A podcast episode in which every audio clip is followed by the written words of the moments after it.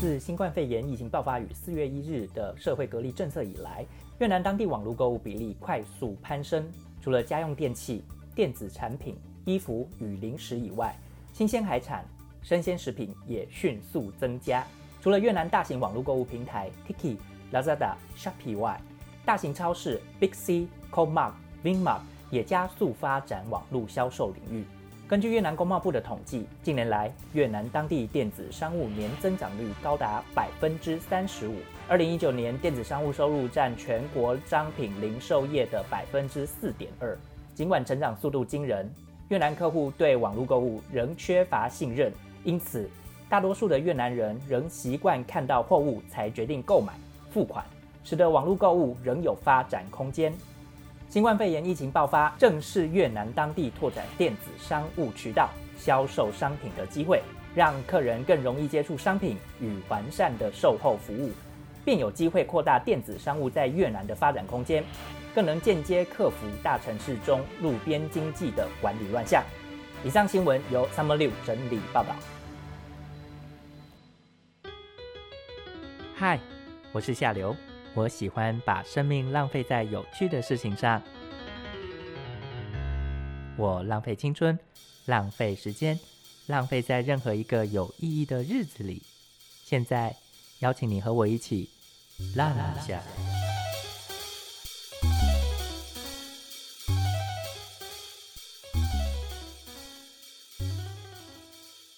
Hello，各位听众朋友，大家好，欢迎收听《浪一下》，我是夏流。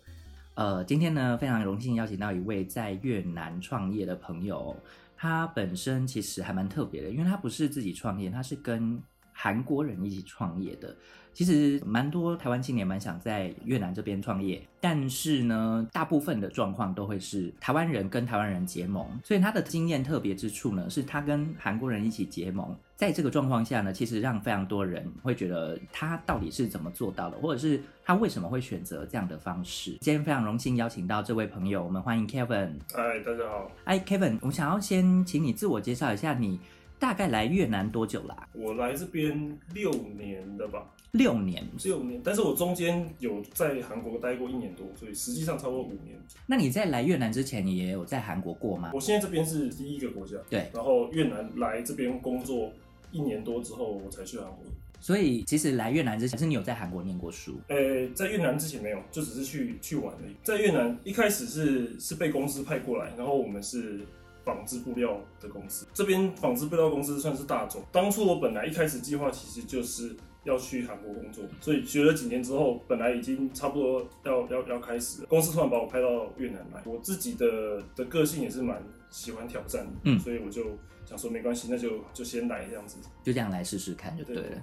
那如果目前用一句话来形容越南给你一个感觉的话，你会怎么形容它？我会说这边是充满机会跟挑战的地方吧。嗯，怎么说？其实大家我觉得很多人都听过这句话，是很像早期的中国。是。那但是它的发展速度比早期中国那时候又再快。以我的年纪来讲，早期中国那时候在发展之后，我才大学而已。嗯。所以其实那个时候的机会对我们来讲都。还不是机会，嗯，可是现在我们刚好已经已经出社会了，然后越南起步还蛮快的，刚刚好我们如果有抓住这个机会的话，其实发展是可以相对于其他已开发国家，我觉得是比较有利。你刚刚说明说就是是公司外派你过来的，是，所以你当时其实也没有这任何一个计划，就是没有想到说会来越南，对不对？没有哎。完全没有。你当时的计划有思考说会在越南待多久吗？然后就到韩国去了？没有哎其实我一开始的计划就是要去韩国。嗯。然后被派过来之后呢，运气还蛮好，我住在很多韩国人的地方。嗯。胡志明市七郡目前是一个韩国村。对，很多的韩国人住在这里，然后就跟他们交了朋友，然后认识了很多呃外派的上班族也好，或是老板也好，这样。所以我大概工作了一年多吧，在之前公司工作一年多之后，我就辞职，然后自己就是出来创业这样。老实说，在纺织业界，以我的经验来说，就是非常多的台湾公司会请一个韩文业务来跑这边的韩国厂。毕竟韩国厂现在在越南这个地区，蛮多可以合作的机会这样子。对，所以当时的你就是主要负责是国外的厂商，对，因为我们那时候是 supplier。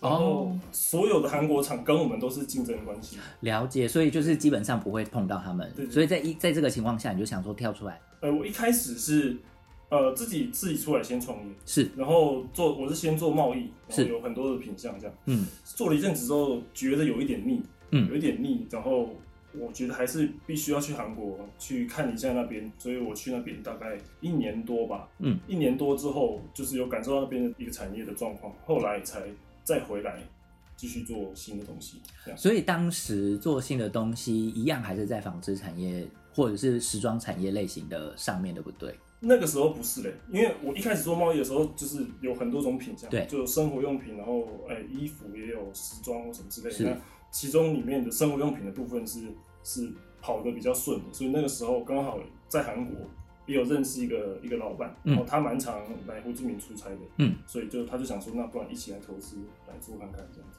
当时一开始其实也算是因缘际会下，就你先自己出来创业，但是透过韩国朋友的介绍，最后认识了一个韩国老板，然后目前就是等同于是你的商业上的 partner，对不对？对对对，刚出来创业的时候，你的货批的位置都是韩国批回来越南，对不对？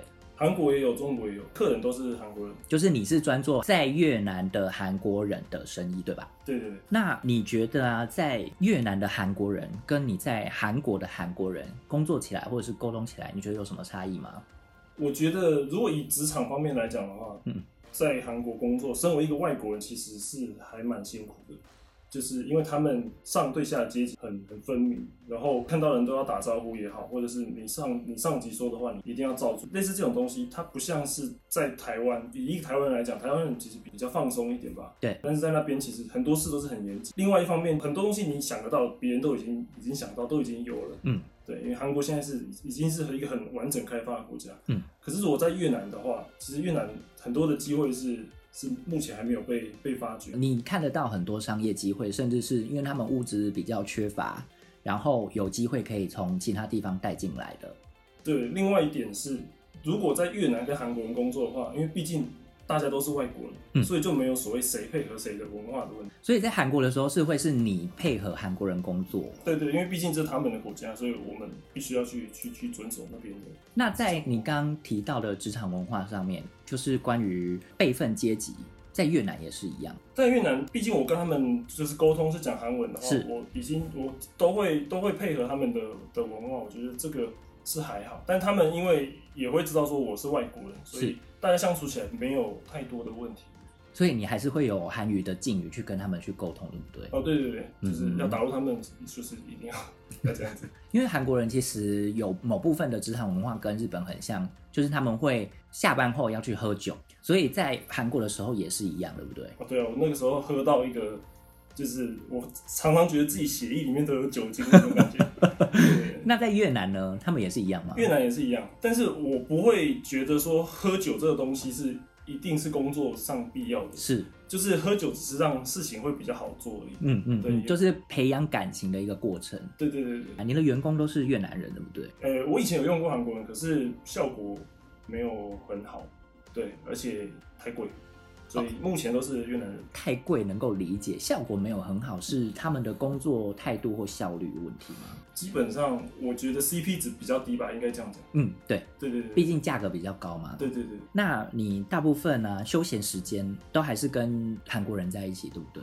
韩国人也有，台湾人也有，因为毕竟我自己也是台湾人，所以其实跟我自己国家的朋友在一起，其实我是比较放松的。大部分的休闲时间都是跟台湾人还有韩国人一起。对，嗯嗯。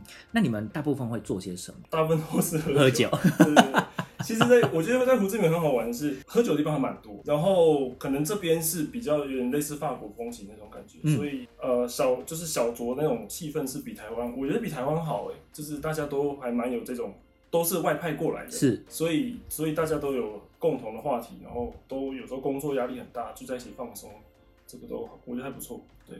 其实我觉得另外一件事情还蛮特别的是，因为你后来遇到你现在的 partner 嘛，对不对？对当时你们相遇的状况是什么？啊，当初因为我是做批发的，本地的商家如果他们需要什么产品，我就去找到那个货之后呢，然后让他们卖。其中有一个产品是韩国的绿水的莲蓬头。当初其实我来的时候，我就觉得这边的水状况其实很不好，就是光你漱口或什么都觉得味道怪怪。然后后来发现本地没有特别好的一个的产品这样子，嗯，然后刚好这个东西在韩国已经是有流行一阵子，这个之前有做过市场调查吗？一开始没有，因为我自己先用之后，后来我就开始开始去找，然后刚好在韩国的时候有发现这种绿水莲蓬头跟另外一个叫香氛的东西，它是里面会有维他命 C 嗯跟牛奶，然后会过滤到氯气这样子。那刚好那个 partner 他也知道这一块这样，所以我就想说，那不然我们就把它带来越南这边做。你刚刚提到越南的水质有点不太一样，你自己有或者是朋友有什么相关的经验吗？一开始纯粹就是觉得说，特别是我最一开始来越南那个时候，那时候真的很糟糕。那个时候我光漱口完，然后杯子放在那边，水干掉之后都会有黄黄的东西留在那里，而且我还是住七郡，已经算是比较 OK 的地方。那后来是就是自己亲自使用之后，发现滤芯上面有卡很多的，比如说杂质或什么，那都是肉眼看得到的，所以才会发现这个需求。这个部分其实越南的水质跟台湾的水质也是有差，就对了。差蛮多的。那跟韩国呢？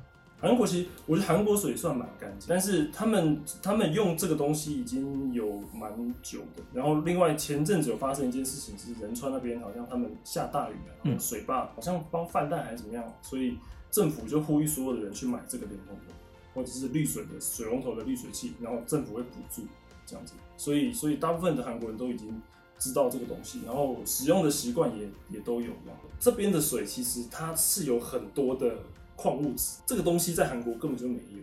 所以我们当初我们做出来的，像莲蓬头上面有一个钢板，然后钢板有一个出水孔，出水孔你要小，所以水压才会大，而且也才会省水。所以我们我们出水孔理所当然就做的比较小一点。但这边的矿物质多到，如果你一段时间不使用的话，有可能它会把出水孔慢慢的就是那碳酸钙会把它堵住。但是发生在少数你矿物质含量特别高的一些区域这样。那堵住之后呢，我当当初我也没有经验，我就去问韩国工厂，我说：“哎呀，这怎么会这样子？”结果他们就不知道我在讲什么，所以我花了一些时间，我才发现说啊，原来这个东西就是像我们一一般热水器在煮热水的时候留下来那个水垢这样，所以这边的水质是是跟其他地方不一样。另外一方面，我们有一个香氛的产品，它是可以直接软化硬水。这个部分还蛮特别的，因为软化硬水这件事情对很多国家来说其实都还蛮需要的。除了台湾是软水以外，剩下的大部分国家都是硬水。这个部分的话，可以单纯的只要软化硬水就好了。你为什么还会多加一个香氛的元素在里面？哦，香氛里面的成分它是软化硬水之外，它还有让皮肤变好，因为它放了很多维生素 C 的凝胶在里面，然后哦，还有一些就是牛奶粉，所以当水通过这个凝胶的时候，它除了软化硬水之外，还可以除氯，嗯，然后还可以让皮肤变好，嗯，对。那嗯，我们还会添加一些香氛，所以以韩国人来讲，因为这已经是他们习惯的东西，嗯。但有一些台湾人可能会不习惯，对。对，所以这个需要需要一点时间去去教导他们说为什么这个东西是是必要的，对。就是这个味道，因为其实我们台湾人很不喜欢那种很香的。在这个情况下，我觉得这看得出来，就是其实台湾人跟越南人之间他们的差异，因为越南人他们的洗手乳也好，湿纸巾也好，或甚至一些香水，其实它是味道非常的浓，所以在这个上面你们不太需要花多一点时间去教育越南的客人这样子。我觉得还好，是因为越南的那种香味是你一闻就知道它是很不好的东西。但是我们产品其实，在韩国已经就是有一阵子，那这个东西其实以韩国人的标准看都已经 OK 的话，我觉得放在这边，其实你说为了越南人去改味道，我觉得应该也不太需要。对对对。其实越南人他们也知道天然的东西是什么，可是可能碍于成本问题或者是一些技术问题，他们只能用一些比较化学化工的原料来做。甚至连吃的饼干也是，有一些台湾的食品厂，他们在越南这边设厂之后，那个味道其实跟台湾也是不太一样的。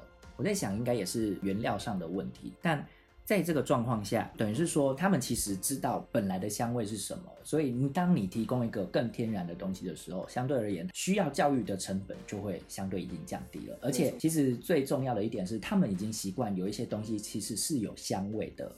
对所以跟台湾人的差异就会出在这里。那你们在越南啊这边的主要客群会是谁啊？这个产品？主要客群，我一开始是先从在越南的外国人开始，嗯，对，因为教育成本相对比较低，因为在越南的外国人，比如说我们好了，嗯我们在水干净的地方待过，所以我们到这边之后就会感受到那个不一样，所以就会想要去找一些产品去去填补这个落差，这样。那越南这一块的越南人就比较不是大众吗？应该说，我们是先从外国人开始，但是最主要，其实未来的方向一定也是本地人，因为本地市场毕竟是大很多。对，但是所谓相对教育的成本就会比较高。目前这个产品在越南多久？这个应该快两年了吧？快两年了对。所以越南这边的市场打开的情况如何？目前我们都是从线上销售，应该这样讲。呃，传统的比如说开店啊，可以称作是陆战嘛。比起这种方式，我们都是走可以说空战，就是从网络上。然后我们有一个计划叫做 affiliate marketing，就是联盟行销这样子。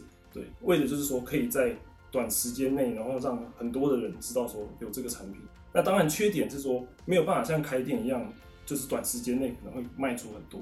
但是优点是我们战线可以拉长，就是我们可以我们的成本不会像开店这么多。然后像这次就这次这个肺炎这个事情，也对我们影响没有到太大。所以大部分的人转成网络上操作的时候，反而你们的产品是比较容易被看到的，对不对？对，而且因为我们东西跟健康也有一点关联，嗯，所以反而算是有一点帮助。因为我有听说某一些女性朋友在越南的女性朋友，她们就是使用越南的水没有过滤过的水的时候，那个洗完头发头发会狂掉。所以在这个情况下，其实在在乎美丽的任何一个人，他们都有可能会需要这个产品。对，其实应该是说，只要有在用水的人都是应该是会是我们的客人。那目前你觉得越南的市场情况又是如何？越南市场，我觉得如果从表面来看的话，其实它市场是非常大，因为这边的水的污染情况是还蛮严重。我曾经在也是七郡吧，一个很高级的公寓的建案附近，他们那边是除了公寓之外，还有那种就别墅啊什么的，都做的很漂亮。可是那个河边那个河水的那个颜色真的是就五颜六色都有，然后非常的脏，这样。对，所以如果你单从表面来看，这个市场其实非常大，因为大感觉大家都需要。然后因为滤芯这部分是，如果它脏了是需要更换的，所以更换速度会比台湾快上好几倍。对，但问题是，如果仔细分析下来，你要怎么说服越南人说你现在是需要这个东西的？对，这个成本其实会比想象中的还要高一点。连你自己的经验操作上也是有更大的差异，对不对？对，应该是说很多人他其实不是他没有享受过干净的水，所以他不懂说那个有什么好处，所以变成说我们需要找到对的点去切入，去教育客人说，啊、为什么干净的水对你来讲是这么重要？那目前针对这个情况，你们有任何的布局或者是任何的经营策略吗？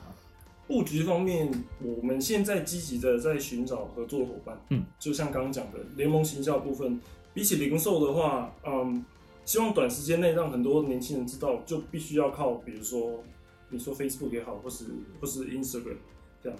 那这样子的话，对我们来说，可以在很快的时间内让大家知道说，哎、有一个产品是可以让你的皮肤啊、发质还有健康都可以保持在很好的一个状况的东西，这样子。就我的观察，就是 Facebook 跟 Instagram 比较会是越南人他们网络购物参考的蛮大宗的部分。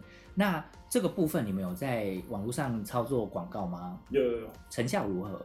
成效我觉得还可以，嗯，但其实我觉得很好玩一件事情是说，因为这个产业没有所谓的前辈，嗯，就是就算你把这个东西放在台湾也好，它也算是比较偏新的东西，所以会变成说我们没有一个 model 可以去参考，变成你必须要你不停的去试，然后你再去检讨。刚刚你有提到台湾，其实对台湾来说，这个产品还是新的，你们有没有考虑过把这个产品带回台湾？台湾的部分，就我所知，有一些韩国的产品目前有在在台湾这样子。对对，那我们也是不排除去去台湾推广这东西，但目前为止是先以越南为主。其实你觉得越南的潜力比台湾大就对了。对，应该说这边的需求会比台湾明显一些吧。对，嗯，我自己的经验看那个西贡河，每次经过西贡河的时候，上面都是黄沙啊，然后很脏，对对对。可是实际上对越南人来说，他们因为我连喝水的时候其实都有土味的，可是他们其实对土味完全不敏感呢，因为他们不知道好的水是什么东西，所以相对而言，对于水的要求其实并不高。没错啊，但是我觉得这一个这应该是一个趋势，是说，因为现在越南慢慢富起来了。所以很多人会愿意把钱去花在提升生活品质这件事情上面，所以这个在我未来看起来，这一定是一个趋势。那你平常或者是你刚创业的时候，有需要处理客服吗？客诉部分有啊。你觉得最难搞的是哪一国人？最难搞？我觉得跟国家的关系其实没有到太太相关，应该是每个人不一样。对对，我不要得罪谁。就是如果我们把我们自己产品做好，然后服务做到最好的话，我们自己定出一个规则，然后让客人去遵守。我不想要让客人来要求我们说我们应该要怎么样，就我们一开始把规则定清楚，后面就不会有那么多的事情。哎你知道最近大家都在夯什么吗？什么？我不知道。哦，你真的很逊哎！大家都在听 podcast，现在最潮就是这个，你都不知道，赶快去听浪一下好不好？那在另外一方面。你在经营公司上啊，你目前有没有遇到什么难处，或者是你觉得需要克服，或者是曾经觉得很挫折，不知道该怎么处理？呃，挫折方面是还好，但问题的话，我觉得文化差异这一块还蛮值得来聊一下。可以举个例子给我们听吗？比如说这边的越南员工，好了，越南员工他们很习惯的一件事情就是听话做事，他不会像台湾人说，哎。我会去怀疑说为什么我要做这个，然后会去再三的确认。如果能够找到这样的员工，真的是非常的算是有有烧香拜拜，对不对？所以我必须要不停的告诉我的人说，如果你觉得我的指令或者是我们公司的策略是有问题的，或者是你觉得哎好像怎样做会比较好，都欢迎拿出来讨论。我是完全尊重你们的意见，因为毕竟我现在在越南，所以客人如果是越南人的话，你们应该要比我还要懂，所以我会很鼓励他们去。去分享一些自己的意见，或者是去参与很多的讨论，但很多员工都还是习惯听话做事，就是他们不会多想下一步要做什么，或者是为什么要做这件事情。对对对，反正就是接受指令，然后去执行而已。我觉得大部分的越南文化看起来是这样子，也就是说他们在某方面会是我听你的，我做事。然后这个逻辑，我觉得某方面也会牵扯到他们对于中国的儒家文化思想接受程度很深的关系，就是他的那个未接概念，会觉得你叫我做什么我就做什么，我不会有一个反抗的机制在，然后。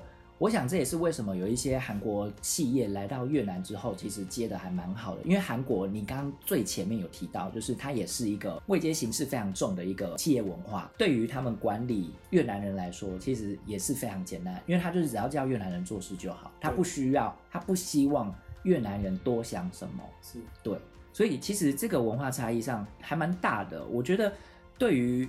目前我们追求的扁平式文化，可能还是有很大的落差，需要去做沟通，对不对？对，这最近才发生的事情，就是我要求员工去找各大平台的一些广告，其中 s h p 有一个广告是，如果产品有折扣到很低的话，要求低于到百分之四十，对不对？你的产品要低于百分之四十，然后你就可以上他们的 banner。就横幅的那种广告，这样。根据员工的说法，是我们最多上限就是提供两组。我听到之后，我就觉得说那两组，那你不如就用送的，但是你还是要有价钱，所以我就跟他们说，那你就把价钱标一万一万多这样。后来发现说他看错规则，规则其实是每个客人仅限买两组，结果 就造成说昨天才广告才让两个小时而已，订单就四五百个，员工就快哭，我就跑来跟我讲。然后就跟他说，那那你赶快赶快停吧，赶快停，然后然后看怎么办。他就各一个私讯客人说，不好意思，我的价钱标错。大概有一半的客人是愿意取消订单，但是还有一些客人，他居然勒索我们。他们怎么勒索你？他就说，哦，可以啊，取消订单可以，你买一个五万块或者十万块的电话卡给我，你把那个序号传上来，然后我才要我我才要帮你取消订单这样子。我靠，这种人在在台湾这种事应该 这个是诈骗集团啊，不太可能发生这样子，所以也蛮特别。反正这种状况的话，我就请他们说看他们怎么处理吧。越南的这样子的一个行为也是蛮特别的，这个经验其实是算是蛮特别的客诉经验吧，我想。对我有开眼界，因为但但这个是毕竟我们自己员工做错。对，但我还是我觉得我趁这机会，我有跟员工说，你不要怕你做错，重点是你做错之后，你在两个小时之内你就发现，这个才是最重要的。所以往后如果你有新的点子，我还是一直鼓励他说，你还是可以提出来讲，我不会骂你或怎么样，只要你不要把公司搞倒就好了。